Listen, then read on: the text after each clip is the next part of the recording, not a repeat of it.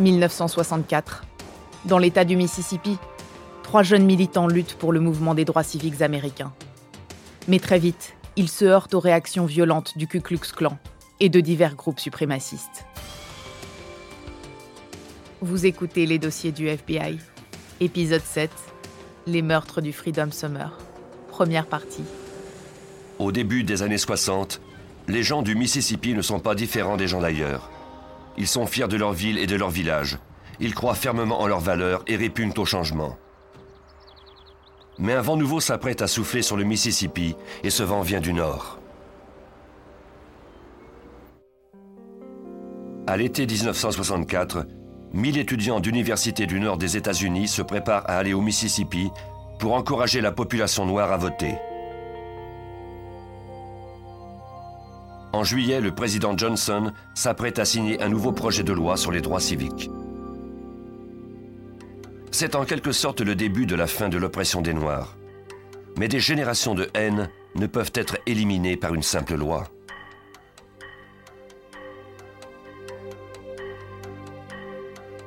Le mouvement estudiantin est mis sur pied par le COFO, le Conseil des organisations fédérales. Ce groupe réunit une kyrielle d'organisations vouées à la défense des droits civiques des Noirs. La mission a été nommée Summer Project ou Projet d'été. Joe Sullivan, alors agent du FBI, nous raconte.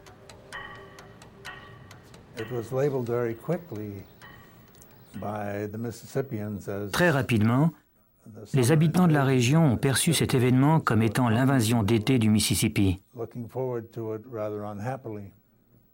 Ils étaient plutôt mécontents. C'est un peu la genèse du problème. Plus l'arrivée des étudiants approchait, plus la population locale était réfractaire. Pendant la journée, la vie suivait son cours normal, même si les gens chuchotaient entre eux à propos des mauvais moments à venir. Mais le soir, leurs mots se transformaient en gestes. C'est le moment que le Ku Klux Klan, l'Empire invisible, choisissait pour créer des remous. Il ne resterait pas invisible pour très longtemps. Les activistes des droits civiques, qui recevaient leur entraînement dans l'Ohio, n'ignoraient pas qu'ils seraient mal accueillis, mais ils n'avaient pas la moindre idée de la réelle portée de leurs actes. Pour les membres du COFO, le Mississippi et son long passé de ségrégation et de racisme fanatique étaient la cible la plus difficile à atteindre qui soit. Mais ce serait également leur plus grande victoire.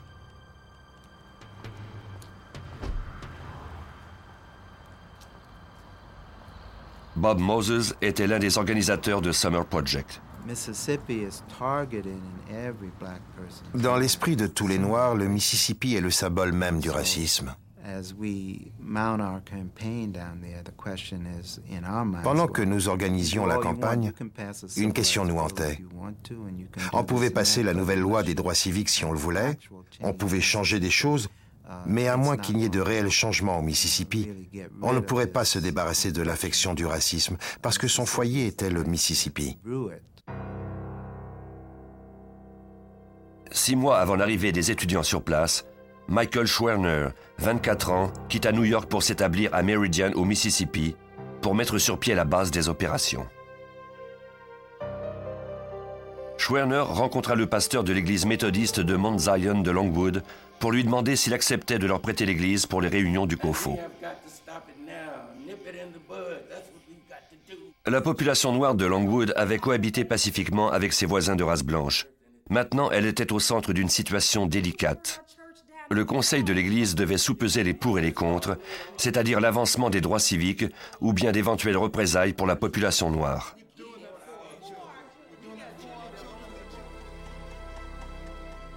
Le conseil termina sa réunion sans en arriver à un accord. Mais le Ku Klux Klan allait prendre une décision à leur place. De nombreux membres de l'Église, dont des femmes, furent sauvagement battus.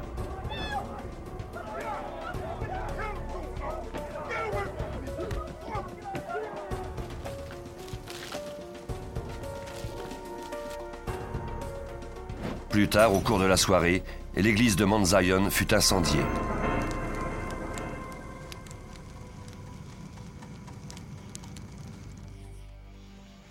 La police locale ne fit pas d'enquête. Mais le FBI se pencha sur l'affaire. Les agents du FBI voulaient s'assurer qu'il n'y avait pas eu d'infraction fédérale. Ils savaient bien qu'une fois les étudiants arrivés, l'été serait long et très chaud. Le dossier fut nommé Mississippi Burning. Les agents menèrent leur propre enquête, demandant aux membres de l'Église ce qu'ils avaient vu le soir de l'incendie. Les membres du Ku Klux Klan étaient masqués, mais des témoins se rappelaient avoir aperçu un homme à bord d'une camionnette portant un chapeau de shérif. Un représentant de la loi était donc vraisemblablement impliqué dans l'affaire. Cela n'avait rien de surprenant. Beaucoup de gens du Sud n'acceptaient pas la volonté du gouvernement fédéral de forcer l'intégration. Les autorités locales cherchaient souvent à maintenir la situation telle qu'elle. La tendance générale était de se méfier du gouvernement fédéral. Bob Moses, organisateur du Summer Project. La population s'opposait à toutes nos tentatives de changement. Ils nous percevaient comme des ennemis. Les Noirs n'étaient plus leurs seuls ennemis, le gouvernement fédéral l'était tout autant. Jim Ingram, qui est aujourd'hui membre de la commission de sécurité publique pour le Mississippi, était alors agent du FBI à Jackson dans les années 60. Au cours de cette période, c'était un travail très ingrat. Nous parcourions l'État. Nous pouvions nous trouver à Natchez ou à Philadelphia. Ou alors, nous étions à Hattiesburg, où nous enquêtions sur des crimes commis contre des habitants du Mississippi. Nous étions toujours loin des nôtres, et on nous envoyait des menaces. Nous trouvions des serpents dans nos boîtes aux lettres, par exemple. Il fallait toujours verrouiller les portières de notre voiture. On ne savait jamais ce qu'on allait y trouver en montant à bord. On nous menaçait également de s'en prendre à nous et à nos familles. Malgré toutes ces tentatives d'intimidation, le nombre d'agents du FBI allait bientôt être multiplié par 100 dans cet État. Michael Schwerner travaillait à l'installation du centre d'opération du COFO à Meridian au Mississippi avec sa femme Rita. James Cheney, un jeune plâtrier de 20 ans, se joignit à eux. Cheney était né à Meridian. Il connaissait la façon de vivre et le climat politique de la région. Michael Schwerner, 24 ans, était un jeune homme de tendance libérale du Bronx. Il avait obtenu sa licence en sciences sociales d'une grande université. Ses antécédents étaient fort différents de ceux de Cheney, et pourtant les deux jeunes hommes partageaient les mêmes objectifs. Les amis de Schwerner l'appelaient Mickey, un diminutif qu'il n'avait pas l'habitude d'entendre à l'extérieur du bureau. La population de la ville, et je me réfère surtout aux membres du clan, agent Joe Sullivan, l'appelait le bouc parce qu'il portait une barbiche. Il disait qu'il était le diable. Bientôt, Andrew Goodman, 20 ans, se joignit à Schwerner et Cheney. Ce bénévole était originaire de Queens, dans l'État de New York, et il avait terminé son entraînement seulement une semaine plus tôt dans l'Ohio.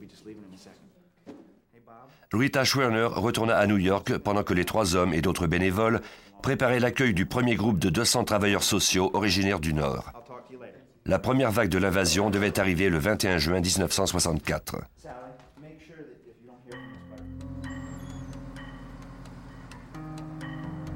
Ce matin-là, Schwerner, Cheney et Goodman se rendirent en voiture à Longwood, à 56 km de Meridian. Ils devaient y rencontrer des membres de l'église de Mount Zion pour discuter de l'incendie qui avait eu lieu cinq jours plus tôt. Cheney, qui connaissait le secteur, prendrait le volant.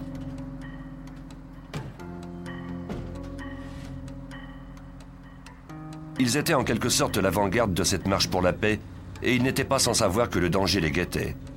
Ils s'en tenaient à une consigne stricte, ne pas quitter l'autoroute, coopérer avec les autorités et ne jamais voyager de nuit. Ils avaient prévu rentrer au cours de l'après-midi. Schwerner demanda à ses employés d'appeler le bureau du COFO à Jackson si jamais il n'avait pas de ses nouvelles avant 16 heures. Il n'appela jamais.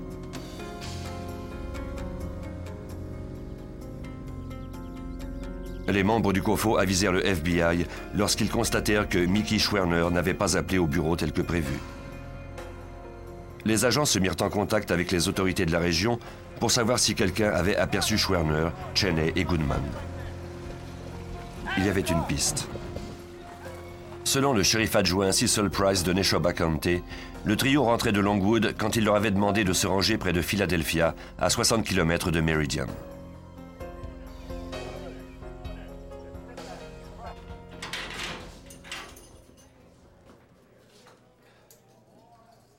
Les avait conduits à la prison du comté de Philadelphia.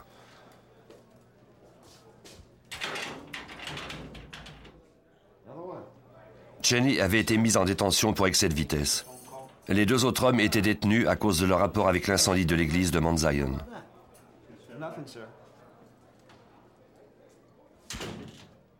Cheney fut enfermé dans une cellule destinée aux prisonniers noirs. Quant à Schwerner et Goodman, ils partageaient une autre cellule. Ils n'eurent l'autorisation de téléphoner qu'à la fin de la journée, soit quelques heures après 16 heures, heure à laquelle ils avaient convenu d'appeler le COFO. Selon une autre personne qui partageait leur cellule, lorsque la femme du geôlier dit à Schwerner qu'il pouvait faire un appel à Fréviré, il refusa son offre. Personne ne sut jamais pourquoi. Finalement, Schwerner paya la caution de 20 dollars de Cheney et l'agent Price libéra les hommes. Il était alors 22h30. On ignorait ce qui avait pu leur arriver ensuite.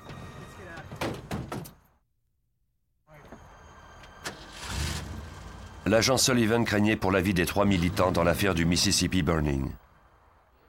Il soupçonnait qu'ils n'avaient pas simplement été libérés de prison, mais qu'ils avaient vraisemblablement été livrés aux membres du Ku Klux Klan.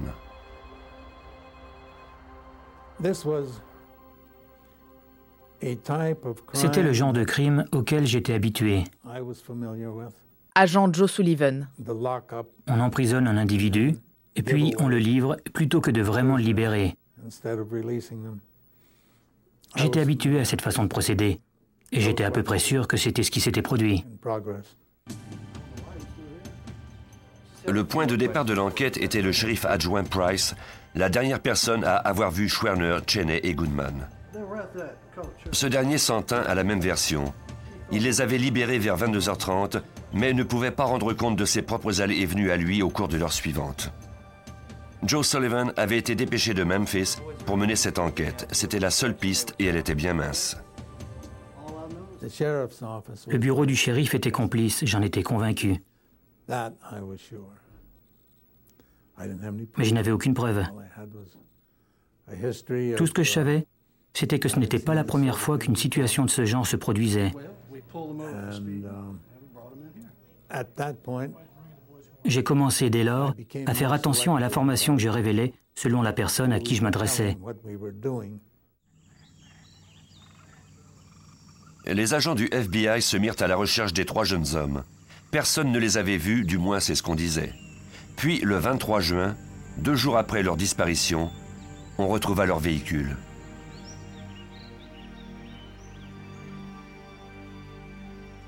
Deux Indiens Choctaw d'une réserve indienne voisine avaient aperçu leur véhicule en flammes le lendemain soir. La voiture avait été incendiée dans un marécage appelé Bogchito, à seulement 20 mètres de l'autoroute près de Philadelphia. Lorsqu'ils se rendirent compte qu'il ne s'agissait pas d'un événement anodin, ils appelèrent le FBI.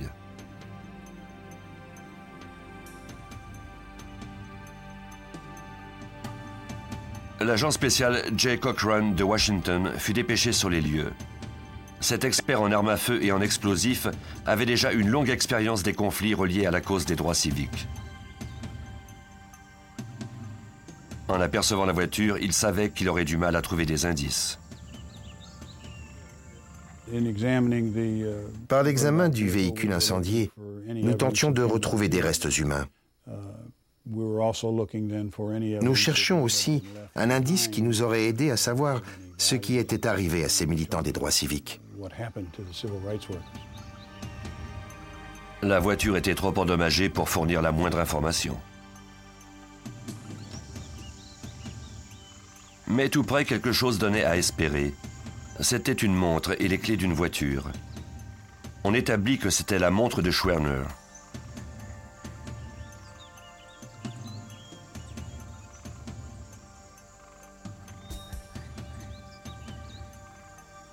Elle s'était arrêtée à 12h45. La nouvelle de cette découverte se propagea comme une traînée de poudre. Le véhicule venait à peine d'être découvert que la nouvelle circulait déjà sur le téléx de la police et la radio, etc. etc. Agent Joe Sullivan. Nous nous sommes retrouvés avec une foule de curieux à Bogchito et cela nous rendait la situation difficile.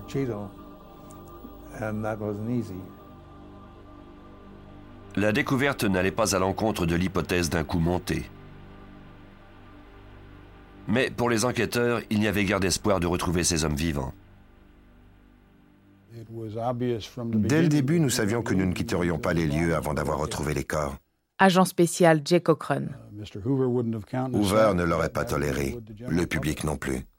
Nous devions retrouver ces corps, peu importe le temps requis.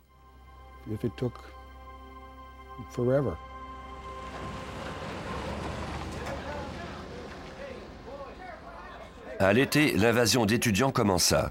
Les yeux du monde entier se rivèrent sur le Mississippi. À Neshoba County, le shérif adjoint Price et son supérieur Lawrence Rainey refusaient de parler aux journalistes.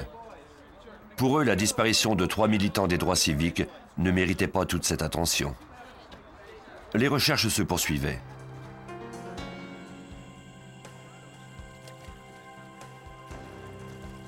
400 marins de la base aéronavale de Meridian étaient de service. Ils se relayaient les uns les autres. Ils fouillaient dans les bois et les cours d'eau. Les agents du FBI apprirent alors que le corps d'un homme avait été repêché dans le fleuve Mississippi, près de Vicksburg. Ils se rendirent sur les lieux pour enquêter à ce sujet.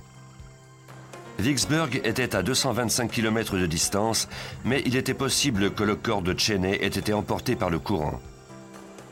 C'était leur seule piste.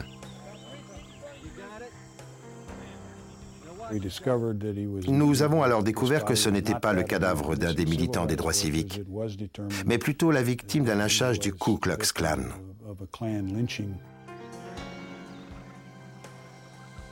Ce ne serait pas la seule fausse piste au cours de cet été.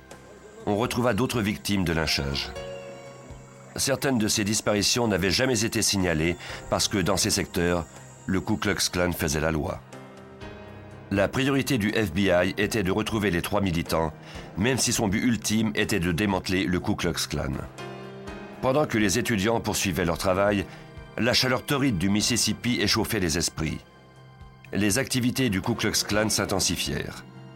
Au cours de cet été, plus de 60 églises, commerces et maisons appartenant à des Noirs furent incendiées. Et ce n'était que le début. J'ai vu cette violence, ces tueries, agent Jim Ingram. J'ai vu des gens sans toit à cause des incendies. J'ai vu des églises brûlées en pleine nuit et des vies perdues absolument pour rien. J'ai vu tous ces crimes commis par un groupe de personnes convaincues d'avoir raison. Afin de réduire l'emprise du Ku Klux Klan sur le Sud, le président Johnson donna au FBI l'autorisation d'ouvrir un nouveau bureau à Jackson, au Mississippi, trois semaines après la disparition des trois militants. Pendant que certains agents continuaient de faire des fouilles dans le marécage, d'autres frappaient aux portes pour trouver des pistes. La population était polie, mais ne coopérait pas. La stratégie du FBI était de diviser pour mieux conquérir.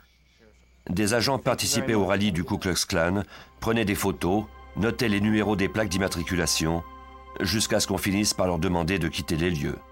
Heureusement, ils avaient eu le temps de recueillir les informations qu'ils voulaient. Quand on rencontrait de nouveau certaines personnes, elles nous assuraient qu'elles ne faisaient pas partie du clan. Oui, mais pourquoi étiez-vous à l'une de leurs réunions si vous n'en faites pas partie? Saviez-vous qu'ils ont fait exploser une église? Saviez-vous qu'ils ont détruit une école où l'on tentait de mettre un terme à la ségrégation raciale? Est-ce que c'est également votre façon de voir les choses? La plupart nous répondaient que non. Le fait d'aller à ces rencontres nous permettait d'en décourager plusieurs. Certains ne s'y rendaient plus parce qu'ils craignaient qu'on leur rendrait ensuite visite.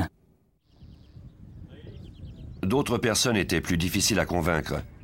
On assigna des agents à chacun des membres du clan pour les surveiller. Si un acte quelconque de violence avait lieu, l'agent avait la responsabilité de communiquer avec le membre du clan dont il était responsable et l'interroger à ce sujet. Ils ont rapidement manifesté leur mécontentement de se faire réveiller à 3 heures du matin lorsqu'un crime avait été commis quatre comtés plus loin. Après un certain temps, leurs femmes nous ont demandé d'arrêter. Leurs enfants voulaient aussi qu'on cesse de les harceler. C'est alors que nous avons pu ouvrir le dialogue et qu'ils ont compris qui nous étions. Nous nous appelions par nos prénoms.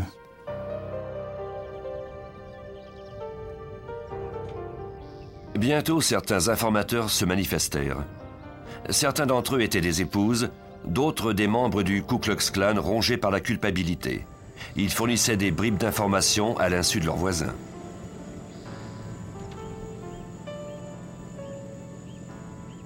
Pour encourager ces informateurs, des organismes des droits civiques et religieux débloquèrent des fonds pour les payer.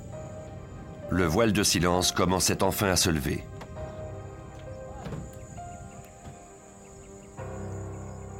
Un informateur suggéra aux agents d'interroger un jeune homme du nom de Wilmer Fay Jones.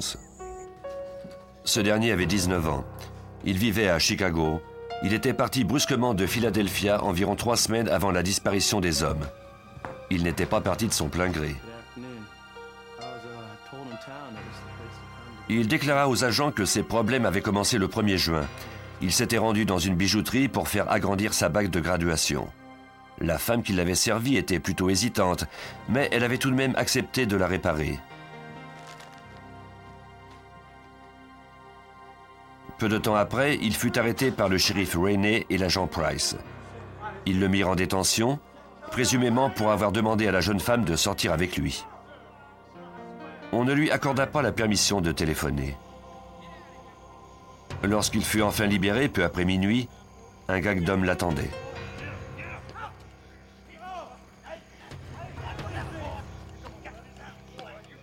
Ils le saisirent et le forcèrent à monter dans une camionnette.